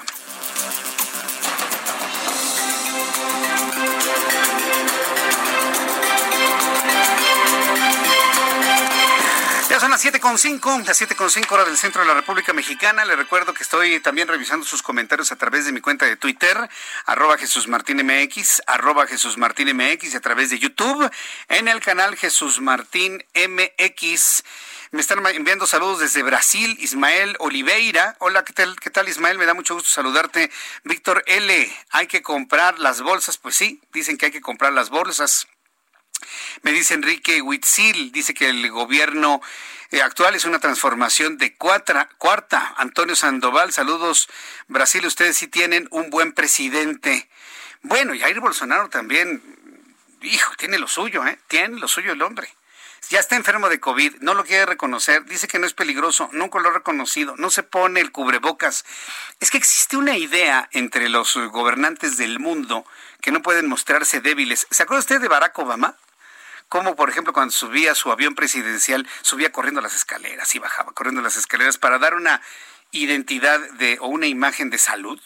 ¿Qué pasó cuando Donald Trump andaba adolorido de su pierna derecha porque se cayó? ¿Qué pasó? No, hombre, fue la comidilla en las redes sociales. No, que ya está grande, no, que ya no puede gobernar, no, que no puede estar. Pues lo mismo pasa con el presidente de este pobre país llamado México que su presidente no quiere dar signos de debilidad y piensan erróneamente que ponerse un cubrebocas como este, que me estoy poniendo en este momento para quienes ven en YouTube, que un cubrebocas es sinónimo de debilidad, por el amor de Dios. De, verdad que es ver, ver para creer, ¿eh? ver para creer la forma en la que piensan algunas cosas. Al ratito van a creer en, horóscopos. Digo, los horóscopos te divierten mucho, ¿no? Pero de ahí a creer en ellos ya es, ya es otra cosa, ¿no? Digo, para quienes creen en ellos, yo le comento, pues sí, son divertidos y todo. Pero eso lo podemos ser usted y yo. Pero un presidente que no crea en el COVID, que crea que ponerse un cubrebocas es un asunto de debilidades, no, pues estamos... Estamos fritos. Vamos con nuestros compañeros reporteros urbanos, periodistas especializados en información de ciudad. Saludo Israel Lorenzana. Israel, ¿dónde te ubicas? Adelante, Israel. Jesús Martín, gracias. Estamos ubicados a través de la Avenida de los Insurgentes.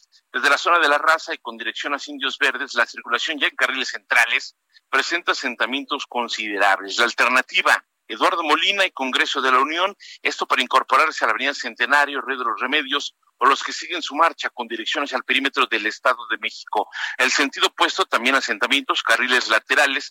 No hay que abandonar esta arteria. Las alternativas, Avenida Instituto Politécnico Nacional y también la calzada Vallejo con dirección hacia la zona de Río Consulado. En Indios Verdes, maniobras de ascenso y descenso de transporte público. Por ello, la circulación tiende a detenerse. Manejar con mucho cuidado, Jesús Martín. Ya tenemos nublados importantes en esta zona. No descartamos que en los próximos minutos esté lloviendo, así que hay que manejar con mucha precaución. La información que te tengo. Muchas gracias por información, Israel. Hasta luego. Hasta luego. Daniel Magaña, ¿en dónde te ubicas? Adelante, Daniel. ¿Qué tal, Jesús Martínez? Aquí en la zona del Zócalo Capitalino se ha retirado el grupo de manifestantes que estaban bloqueando la avenida 20 de noviembre se han uh, replegado hacia los vehículos en los cuales llegaron a este lugar, así que bueno, pues ya no hay complicaciones para avanzar a través del circuito Plaza de la Constitución hacia la calle 5 de mayo. Para las personas que abandonan el primer cuadro de la capital a través de la calle 5 de febrero, bueno, pues también el avance es constante. Ya prácticamente a esta hora, bueno, pues ha concluido pues en la totalidad de la actividad comercial hay que recordar que bueno pues están abiertos los giros mercantiles de las 11 de la mañana hasta las 17 horas así que a esta hora pues ya no tenemos uh, mucha actividad uh, vehicular también para poder incorporarse hacia la zona de José María Izazaga el reporte Jesús Martín. Buenas tardes gracias muy buenas tardes por toda la información. Daniel Magaña hasta luego, que te vea muy bien nuestro compañero reportero. Vamos ahora, nos vamos directamente hasta Chihuahua con Federico Guevara, él es nuestro corresponsal. Murió por COVID-19 el secretario de Salud de Chihuahua. Y, la verdad me empiezo a sorprender de todos los que han muerto. Murió también José, José Curí, el, el familiar de Carlos Slim quien estaba en Imbursa, había viajado con Carlos Ruiz Acristán, fíjese, a Colorado, en los Estados Unidos. Se murió Carlos Ruiz Acristán, que era el, presidente de la Bolsa Mexicana de Valores, su acompañante que estaba hospitalizado desde el mes de marzo y también ya falleció, y ahora también el secretario de Salud de Chihuahua, y el presidente sigue sin usar cubrebocas. Es, increíble esto. ¿eh? Adelante, Federico Guevara, te escuchamos. Muy buenas tardes, y efectivamente, como tú bien mencionas, el doctor Jesús Enrique Grajeda Herrera de 72 años de edad, quien fuera hasta el día de ayer secretario de Salud del coronavirus. Hace 15 días se detectó este, este, este, este virus y fue ingresado y no pudo recuperarse. Fue entubado eh, y al final de cuentas falleció víctima de un paro cardíaco. El exsecretario, ahora exsecretario de Salud, Enrique Grajeda, fue ex rector de la Universidad Autónoma de Chihuahua, así como director de la Facultad de Medicina, una persona muy querida en esta sociedad. El día de hoy ya se realizaron los servicios fúnebres en un evento muy cerrado eh, en Palacio de Gobierno, donde se le rindió el último adiós. Y también hizo hincapié el gobernador del estado, Javier Corral, de nombrar al Hospital General del estado de Chihuahua con el nombre del del secretario Enrique Grajeda Herrera. Esto viene unado también de que hay otra persona, miembro del gabinete del gobernador, que se encuentra actualmente internado, entró más o menos por las mismas fechas el secretario de Salud, pero él sí se ha mantenido un poco más estable y dicen muchos que es por edad, ya que tiene 57 años. Hasta aquí el reporte.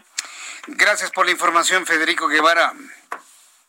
Muy amable, gracias. Buenas tardes. Que te vaya muy bien, muy buenas tardes. Y así están Así están completamente expensas todos los gobernantes, usted y yo, todos estamos ante la posibilidad de que nos dé esta terrible enfermedad. Yo hago votos porque usted no le dé, que a usted no le dé. Eh, me están diciendo que la enfermedad es de rico. No es cierto. En este momento las clases bajas son las, las eh, más expuestas al coronavirus, las que se transportan en transporte público, las que necesariamente tenemos que ir a trabajar para poder tener el sustento diario. Digo, por favor. No, no, no, no, no sigan con esa, ese falaz argumento de que es un asunto, una enfermedad de ricos, por favor. Pero bueno, así de eso está lleno nuestro país. Leticia Ríos, corresponsal del Estado de México, se reanuda la verificación vehicular en la entidad mexiquense. Leticia. Muchas gracias, Jesús Martín. Buenas tardes. Efectivamente, con una afluencia reducida de usuarios, gracias al esquema de citas, los verificentros del Estado de México reanudaron este lunes sus actividades con un tiempo promedio de espera de entre 40 minutos a una hora. Siguiendo los protocolos para la reapertura gradual establecidos por las autoridades sanitarias estatales para evitar contagios de COVID-19, se observó que los verificentros solo permitieron el ingreso de una persona por unidad a sus instalaciones durante un recorrido observamos que aproximadamente por hora se recibían alrededor de 20 unidades en promedio para la verificación, aunque de acuerdo con la Asociación de Verificentros del Valle de Toluca, cada establecimiento tiene la capacidad de atender hasta 35 automovilistas por hora para dar un servicio eficiente con el menor número de usuarios. Se observó un ligero retraso en el proceso, ya que después de cuatro meses los equipos tenían que reiniciarse en varias ocasiones para poder funcionar. Los empleados portaban cubrebocas, distribuían gel antibacterial y tomaban la temperatura de los usuarios antes de que entraran. Posteriormente sanitizaban las unidades antes de ingresar, además de el, de que en las instalaciones se tenían tapetes sanitizantes. Para poder verificar, Jesús Martín, los ciudadanos de Ledomex tienen que hacer cita a través de Internet o en el teléfono de cada verificentro. De lo contrario, estos establecimientos no les podrán proporcionar el servicio de acuerdo con las disposiciones de la Secretaría del Medio Ambiente Estatal. Eh, recordemos que, de acuerdo con estas disposiciones, la constancia de verificación obtenida en los meses de enero, febrero y marzo del 2020 y las obtenidas a partir del reinicio de operaciones de los verificentros estarán vigentes durante todo este año y hasta el próximo periodo de verificación correspondiente al primer semestre 2021. Los hologramas autorizados y vigentes son los que contengan la leyenda primer semestre 2020 o únicamente el año 2020. Los automóviles con terminación de placa 7 u 8 contarán a partir de hoy hasta con 30 días naturales para verificar. La terminación 3 o 4 con 60 días naturales en tanto, los vehículos con placas eh, que terminen en uno o dos tendrán 90 días y aquellos con placa 9 o 0 contarán con 120 días naturales para realizar este trámite. Eh, Jesús Martín. Bien, correcto, Leticia. Pues estaremos muy atentos de todo ello. Muchas gracias, Leticia. Que tengas muy buena tarde.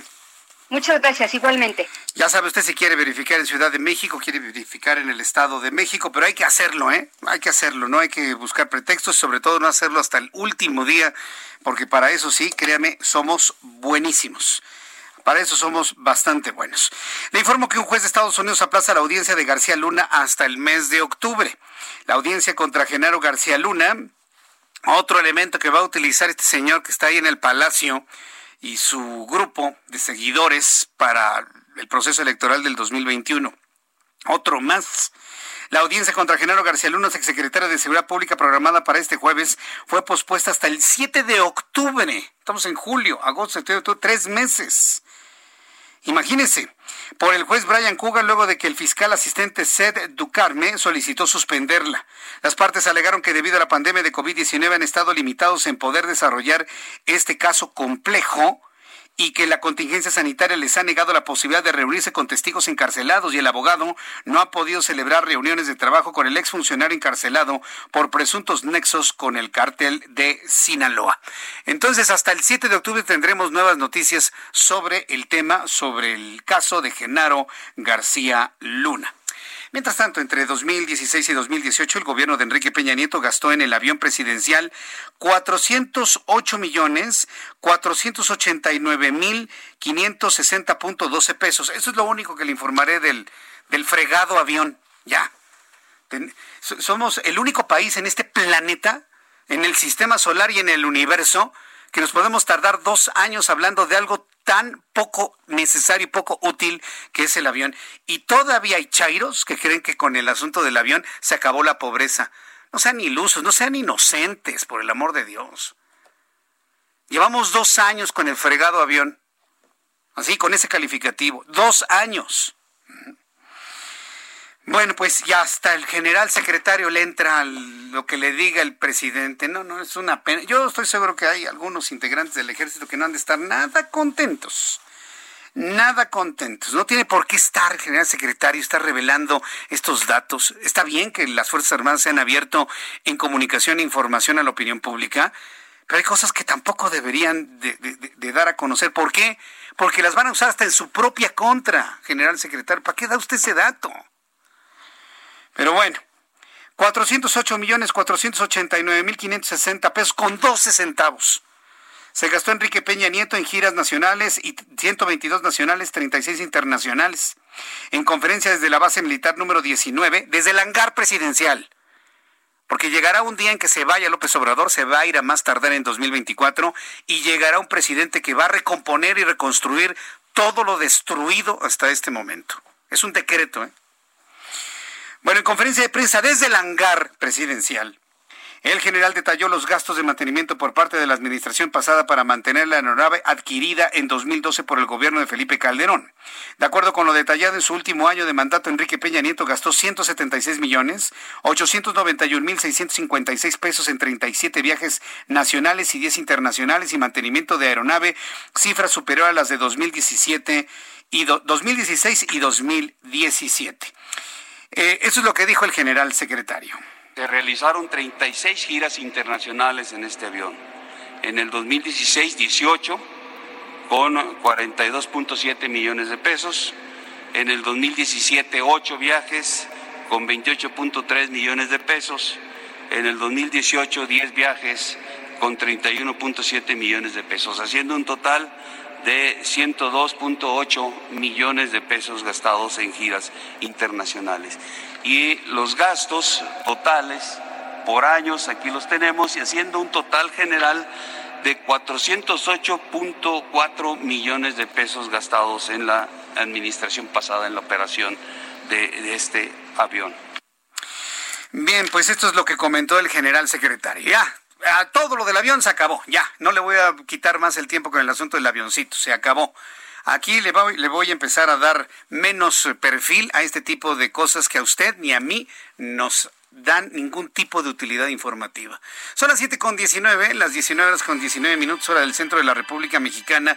Me están diciendo varias personas a través de la comunicación que tengo a través de YouTube en Jesús Martín MX que, que, están enojados conmigo, que por qué estoy diciendo que se va a ir hasta 2024, que la gente quiere que se vaya López Obrador antes. A ver, vamos a tener nuestros pies muy en la tierra. Eh, muy, muy en la tierra. Lo que va a suceder en 2022 con eh, la revocación del mandato es otro teatro, no va a pasar nada. Esto lo hacía López Obrador cuando era jefe de gobierno. Cuando era jefe de gobierno, hizo dos veces la revocación de mandato. ¿Sabe cuántas personas votaban en esa revocación de mandato? En la Ciudad de México, toda proporción guardada, cinco mil personas.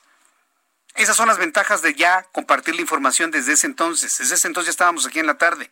Y me acuerdo perfecto, sus encuestas de revocación de mandato participaban cinco mil personas. ¿Cuántos le gusta que participen en el año 2022? ¿Cuántos le gusta que participen? Los 92 millones que hay en el padrón electoral, por el amor de Dios. Ni un millón, ni medio millón de personas van a participar. Y todos van a decir que se quede, porque todos van a ser borrego, perdón, voto duro del Movimiento de Regeneración Nacional. Entonces, olvídese de la revocación de mandato, es, es, un, es un teatro, no va, a, no va a pasar nada. Va a salir que el 98% de los votantes quieren que siga.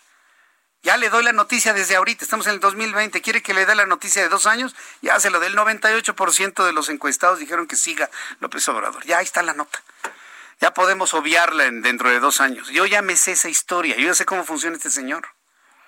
Pero pues como que no nos acordamos, ¿verdad? Y sobre todo las personas que tienen mi edad, un poquito más chicos y un poquito más grandes, ¿de verdad no se acuerdan todo lo que hacía?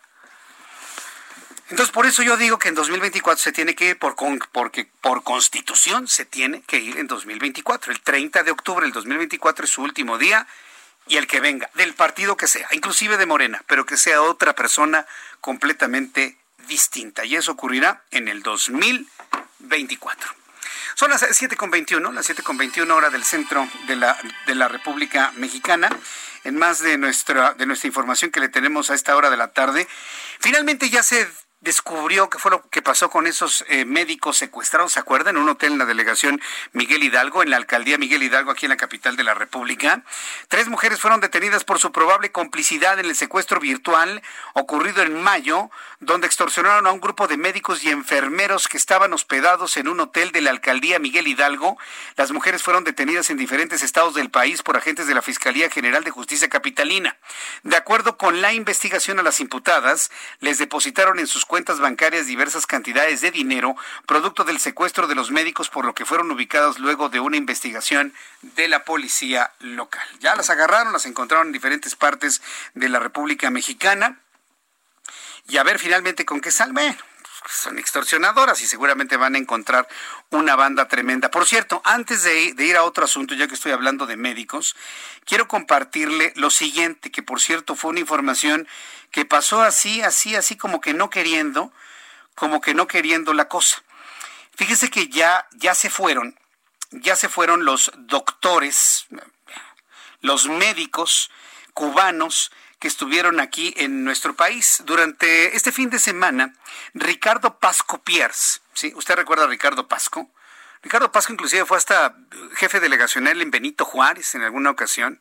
Estuvo muy, muy cercano al gobierno en la Ciudad de México. Bueno, pues Ricardo Pasco reveló a través de la cuenta de Twitter, tuvo que ser Ricardo Pasco, no el gobierno federal, ni la Secretaría de Salud, ni la Secretaría de Relaciones Exteriores. Fue Ricardo Pasco quien reveló que los 585 médicos, entre comillas, más bien vividores, vividores cubanos, los disque médicos cubanos ya se fueron de México.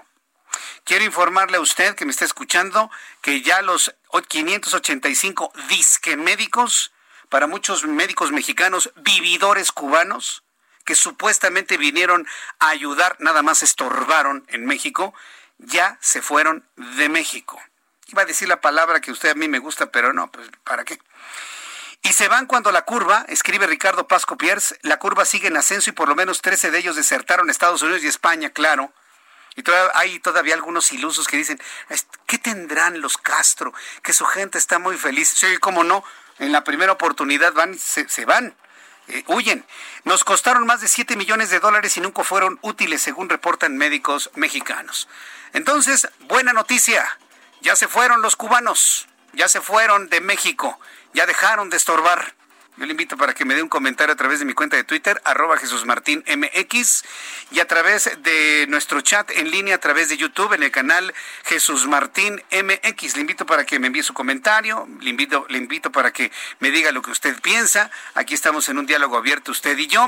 Y después de los anuncios, le voy a tener los números de COVID-19 que se han informado hace unas horas. Escuchas a Jesús Martín Mendoza con las noticias de la tarde por Heraldo Radio, una estación de Heraldo Media Group. Heraldo Radio, la HCL se comparte, se ve y ahora también se escucha.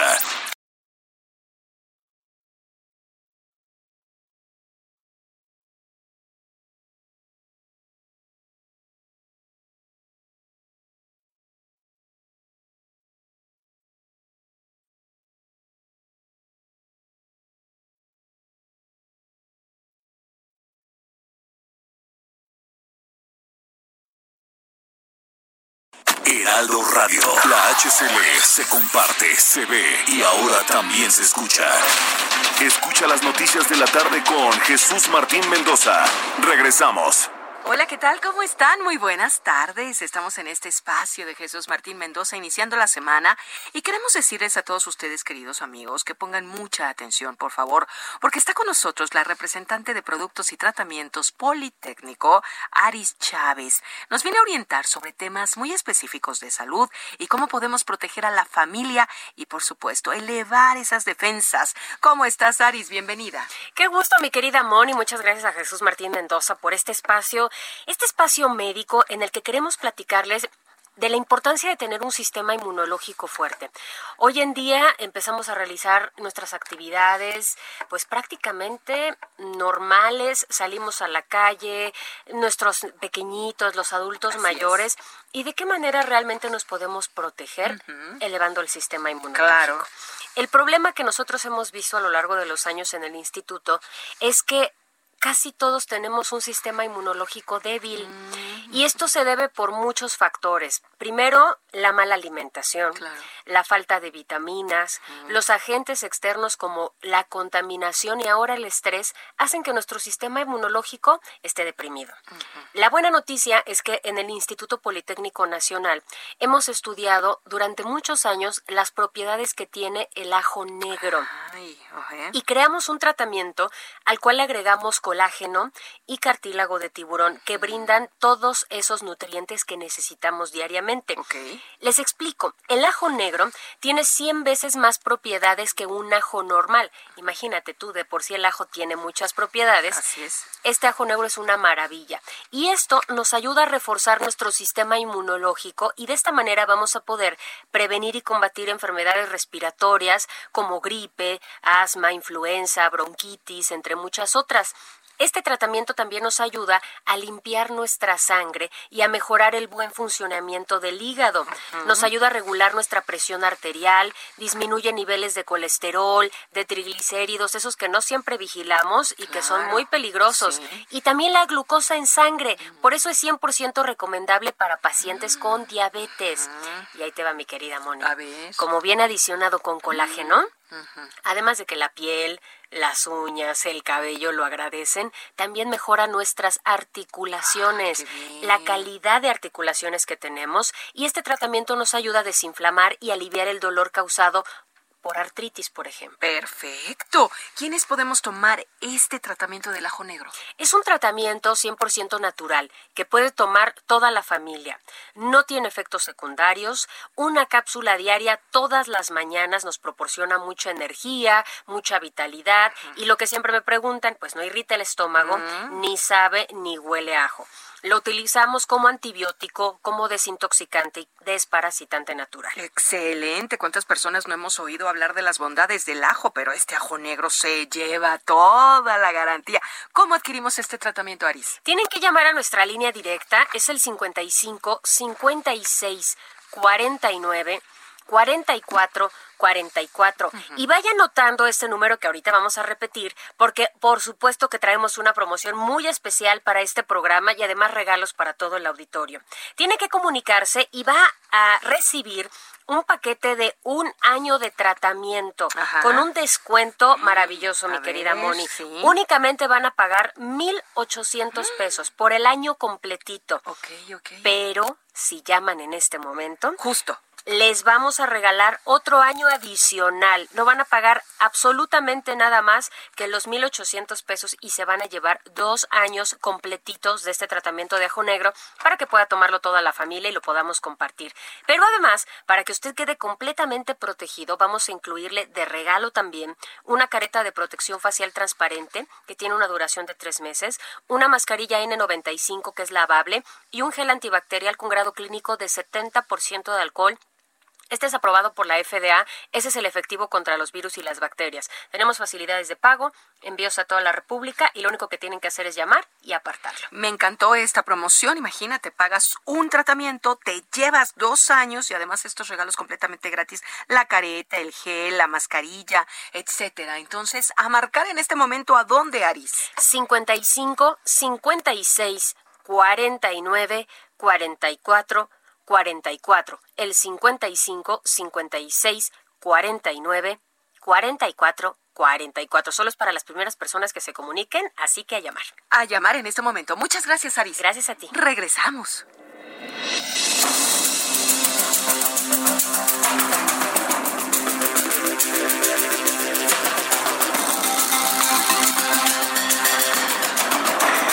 Son las siete con treinta y cinco, las 19 horas con 35 minutos, hora del centro de la República Mexicana. Vamos a continuar con la información aquí en el Heraldo Radio. Saludo con muchísimo gusto, como todos los lunes, a Gerardo Rodríguez. Gerardo Rodríguez nos tiene toda la información sobre seguridad y es nuestro columnista en el Heraldo de México. Estimado Gerardo, bienvenido, te escuchamos con atención. Buenas tardes.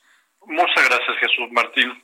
Pues el tema que nos ha eh, metido en embrollos en la Agenda de Seguridad Nacional es la llamada militarización ahora de los puertos y aduanas de México. Sin embargo, en mi opinión, ha habido una eh, sobreoferta de opiniones negativas sobre que la Secretaría de Marina, por instrucciones del presidente de la República, eh, apoye, auxiliar, administrar las aduanas y los puertos sobre todo.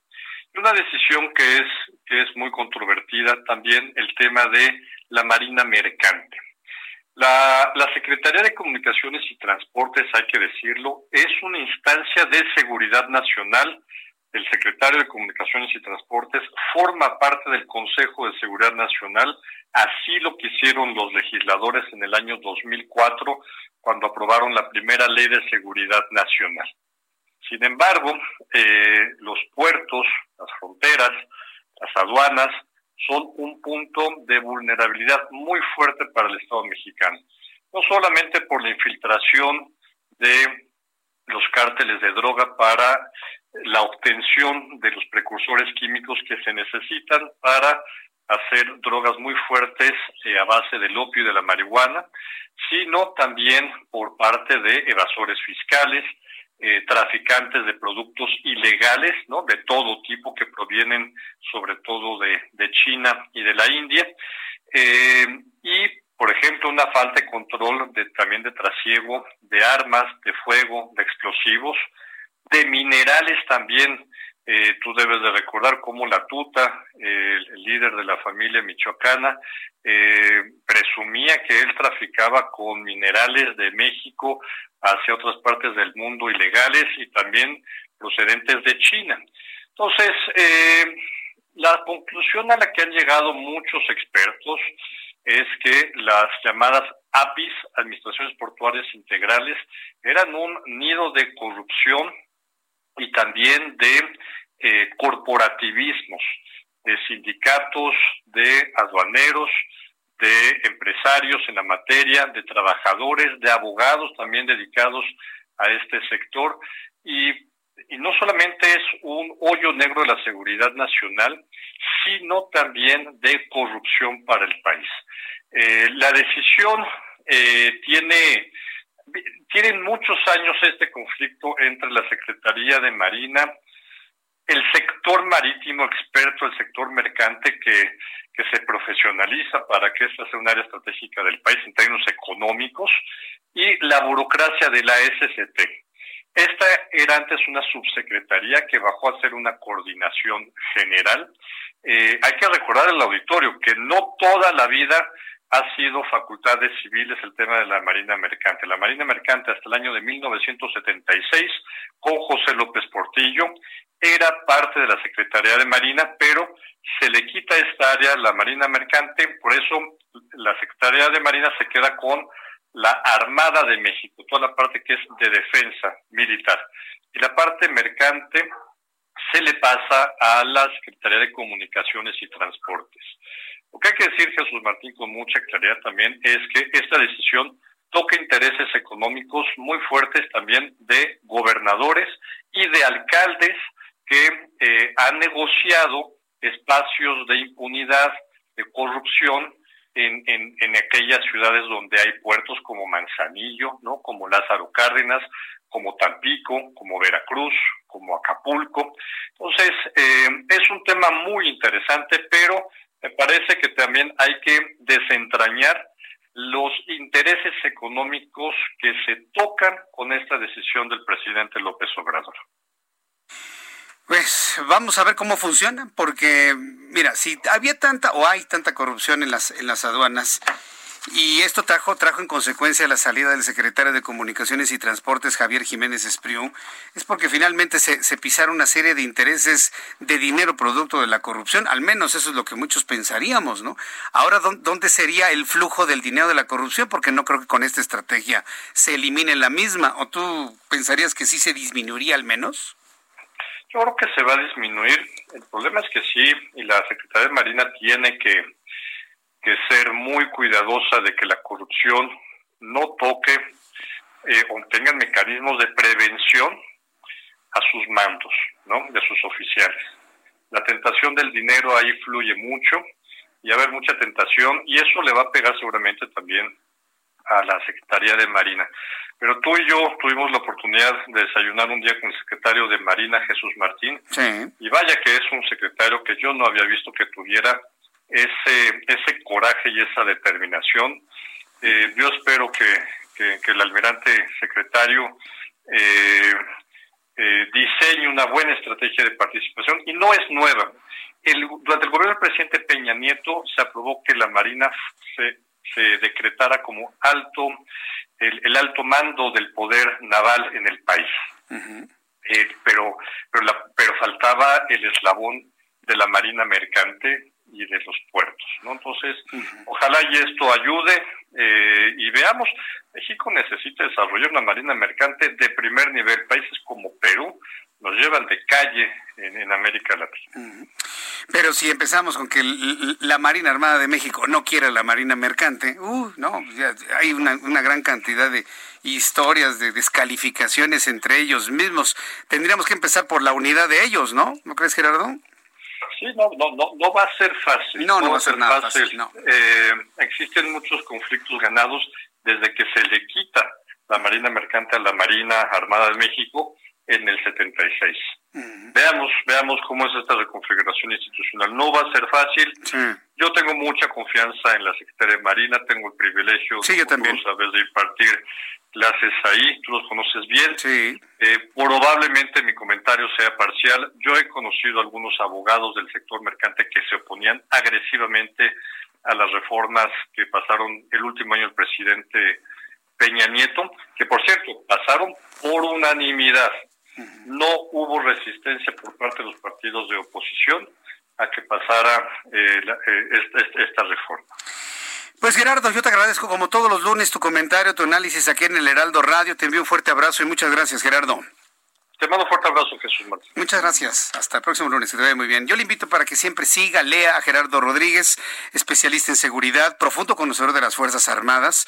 Efectivamente, tuvimos hace algún tiempo la, oportunidad de, conversar y de convivir con, con el general, eh, con el almirante secretario Rafael Ojeda de la Marina Armada de México, Ah, qué, qué, qué hombre tan, tan fuerte, tan preparado, tan, tan determinado, tan líder. Y va a tener que armar precisamente el propio almirante Ojeda una estrategia para evitar el poder corruptor del dinero de la corrupción hacia los elementos de la Marina. ¿Cómo le va a hacer? No lo sé. Voy a buscarlo, voy a preguntarle, quiero platicar con él para que, a ver si es posible de que se sincere y nos diga cómo ve el enorme reto de combate a la corrupción en las 49 aduanas de la República Mexicana. Cuando son las 7.44, las 7.44, me da un enorme gusto saludar a uno de los hombres más visibles del Movimiento de Regeneración Nacional, He tenido la oportunidad de conversar con él en varias ocasiones y ha mostrado, vaya, pues eh, su determinación a ser uno de los más visibles aspirantes a la dirigencia del Movimiento de Regeneración Nacional y es Alejandro Rojas Díaz Durán. Estimado Alejandro Rojas, bienvenido. Gusto en saludarlo. Muy buenas tardes. Igualmente, Martín, buenas tardes a ti y a todo el auditorio. Gracias por estar aquí. Gracias por el espacio. Entonces, el Instituto Nacional Electoral, ya reconfigurado con sus cuatro integrantes nuevos, debe vigilar y organizar la elección de dirigencia nacional de Morena. ¿Eso es lo que usted está planteando?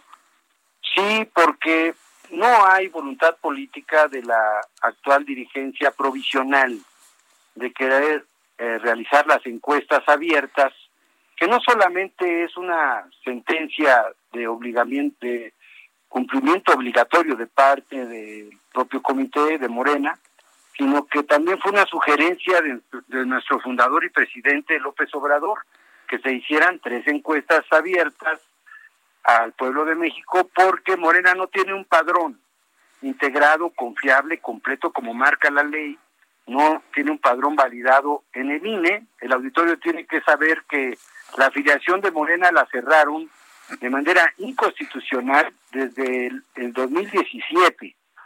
Desde el 2017 tienen cerrada la afiliación de Morena, siendo que Morena es una entidad de interés público porque un partido político forma parte del régimen de partidos y por lo tanto es una entidad de interés público donde participamos los ciudadanos como en todos los partidos y tenemos el derecho no solamente a afiliar, afiliarnos, sino también a credencializarnos. Es decir, Morena no ha expedido una sola credencial a los militantes que somos, eh, digamos, si, si abrieran la afiliación hoy eh, de manera electrónica por la pandemia, yo les garantizo que no menos, no menos de 15 millones de López Obradoristas estarían solicitando su credencial de Morena. Pero como ahorita controlan a Morena y lo tienen secuestrado una minoría, que yo les llamo la minoría radical, eh, que son eh, estos personajes que eh, son como una nomenclatura de tufo estalinista, porque son muy autoritarios, antidemocráticos, represor de las libertades públicas y de los derechos políticos. A mí me tienen ahorita suspendido de mis derechos. Tufo estalinista, tufo estalinista, qué frase, ¿eh? Pues es que así son. Eh, el auditorio hay que saber que el estalinismo, este, el partido comunista de la Unión Soviética antigua del siglo pasado, sobre todo para los, jóvenes que nos escuchan, pues eran eh, una burocracia que no permitían que nadie se expresara de manera distinta y además ellos tomaban las decisiones en una cúpula, eh, esa cúpula de pocos integrantes que dirigían un partido de masas. Ese modelo pues también lo tienen en Cuba lo tienen en Venezuela, donde es un partido único, donde solamente eh, pueden decidir una élite y esa élite hay que obedecerla y aquel que ose criticarla o ser disidente tiene que ser reprimido. De hecho, allá para los jóvenes que nos escuchan, había algo que se llamaba el Gulag, que era una zona muy lejana que Alexander Solzhenitsyn, que fue premio Nobel después, que era un disidente soviético, lo mandaron hasta allá, que era como una especie de cárcel reformatorio en donde psicológicamente los trataban porque pensaban que los disidentes tenían turbaciones psicológicas, como no, no era posible que hubiera gentes que, que tuvieran pensamiento distinto, ¿no? Al, al comunismo o a, o a, las ideas estalinistas. Es decir, este, esta imagen que señalo, esta misma forma de proceder la tienen actualmente quienes tienen secuestrado a Morena, que es un movimiento que es, eh, digamos, en su formación, todo lo que los que hicimos, no solo Morena, las fuerzas de izquierda, democráticas, progresistas del país, construimos un movimiento para llevar a la presidencia de Manuel López Obrador, pero ahí cabemos todos. En Morena hay desde empresarios eh, muy, muy, muy eh, conspicuos de Monterrey, como también hay líderes indígenas, líderes sindicales, ganaderos, hay clases medias, hay estudiantes, hay mujeres, eh, eh, estamos, convivimos todas las religiones, hay judíos, hay libaneses, hay este cristianos, hay católicos, hay evangélicos, y lo mismo también eh, están todas las profesiones y todos los sectores productivos, mini empresarios, micros, medianos y pequeños, están, formamos Morena, muchísimo. Yo tendría que Morena es el reflejo de la pluralidad política del país. Y sin embargo hoy quienes conducen a Morena lamentablemente tienen este tufo estalinista que ellos creen y piensan que nada más tenemos que repetir lo que ellos dicen y tenemos que este, seguir lo que ellos mandan. No hay derecho a la disidencia porque inmediatamente te tachan de conservador o te tachan de pues estás del otro lado, de, no eres de la cuarta transformación, eres un traidor. Este, a toda la gente que no coincide con ellos, los etiquetan, los estigmatizan y los quieren fuera, es decir, los quieren expulsar de algo que es nuestro, porque Morena, como así nació y así dice el presidente López Obrador, Morena no tiene dueño, Morena es propiedad del pueblo de México para que sea su instrumento para una transformación democrática del país. Ahora, esto no, lo entiende esta dirigencia. Alejandro Rojas Díaz Durán, eh, se ha mencionado, ha mencionado usted algo que me parece que es fundamental. Para poder ir a una elección que sea con un resultado lo suficientemente confiable, hay que hacer un padrón. Pero de verdad han pasado meses, meses, meses y no se avanza en el padrón. Eh, ¿Cuándo va a ser el momento en el que se pueda hacer esta revisión de cuántos integrantes tiene el Movimiento de Regeneración Nacional? Me parece que es el primer paso y todavía no se ha dado, Alejandro. No lo han querido dar porque no han querido abrir el padrón. padrón. No sabemos ahorita ni cuántos somos, ni dónde estamos, ni quiénes somos en Morena. Cuando Morena está llena de pueblo, es decir, habemos millones que nos identificamos con el presidente López Obrador y con Morena, pero como tienen cerrada la afiliación desde 2017, ya van a cumplir cuatro años, tres años, este, prácticamente tres años sin haber abierto la afiliación. Eso es eh, una violación constitucional. Entonces, como no hay padrón, la única manera de resolver la de renovación de dirigentes en todo el país, porque Morena, ser un partido de nueva creación, no tenemos estructuras territoriales en los municipios, en las colonias, en los barrios, en los pueblos, en los ejidos. Morena no tiene organicidad territorial, a pesar de que tiene muchos adeptos, muchos simpatizantes y muchos militantes, no cuenta ni siquiera con oficinas a nivel municipal, a nivel estatal. hay, hay, hay, hay, hay estados como Jalisco donde no hay una sola oficina de Morena. Bueno, hoy, hoy, ahorita que nos están escuchando, no existe un teléfono nacional en donde la gente pueda comunicarse para pedir informes, para que le den alguna orientación, una asesoría jurídica. No existe un número telefónico de Morena, siendo que recibe al año casi 5 mil millones de pesos entre prerrogativas nacionales y estatales. Es increíble que siendo el partido más grande de México, el más grande en la historia contemporánea, no pueda tener una oficina por cada municipio del país donde atiendan a la gente. Hoy Morena está ausente y por eso yo estoy exigiendo lo mismo que pidió el presidente López Obrador, que nos elijamos los dirigentes municipales, los dirigentes estatales y los dirigentes nacionales a través de tres encuestas abiertas. Y el INE renovado, que yo sí confío en ese INE renovado, hasta tuvo consensos, hasta Noroña y hasta ese señor Feckerman este, están de acuerdo. Bueno, pues ya como vamos a darle otro voto de confianza, que organice las tres encuestas. No quiere decir que el INE haga las encuestas, no. Simplemente que el INE ponga el piso parejo, porque mira, los tres que aspiramos, los cuatro, pero tres de ellos tienen cargo público. Los tres tienen un cargo que además se cobra, cobran con dinero público. El único que renunció a su cargo fui yo. Yo era el coordinador de asesores en el Senado este desde el marzo del año pasado y dije voy a aspirar y competir pero ellos siguen en el cargo y desde su cargo aspiran a ser presidente de Morena. digo, bueno, mínimamente que haya piso parejo, que dejen el cargo y que tres empresas encuestadoras levanten mil, diez mil, veinte mil cuestionarios, treinta mil cuestionarios o más en el país, y tres empresas que consensemos entre los aspirantes o los candidatos a la presidencia hagan este ejercicio y que se publiquen las encuestas. Muy bien. Para que si se publican, la gente no va a tener la menor duda de quién ganó y en qué lugar quedamos. Y por otro lado, ya finalmente te diría, que antes de aplicar las encuestas, pues que nos invite, que el INE organice un debate para que la gente pueda contrastar y pueda saber quién es quién qué proyecto tenemos cada uno, ¿Qué, piensa cada uno de nosotros. ¿Qué dice Alfonso Ramírez Cuellar sobre esta propuesta? tengo menos de 30 segundos para que me, pueda compartir una respuesta, Alejandro. Bueno, pues gracias a tío Lolo porque él se quiere quedar hasta el 2021 porque dice que va a llegar septiembre y que ya no puede renovarse la dirigencia. La sorpresa que les voy a tener es que la pandemia es una causa de fuerza mayor que ahora sí que es mundial. Seguro. puede haber elecciones hasta después incluso de septiembre.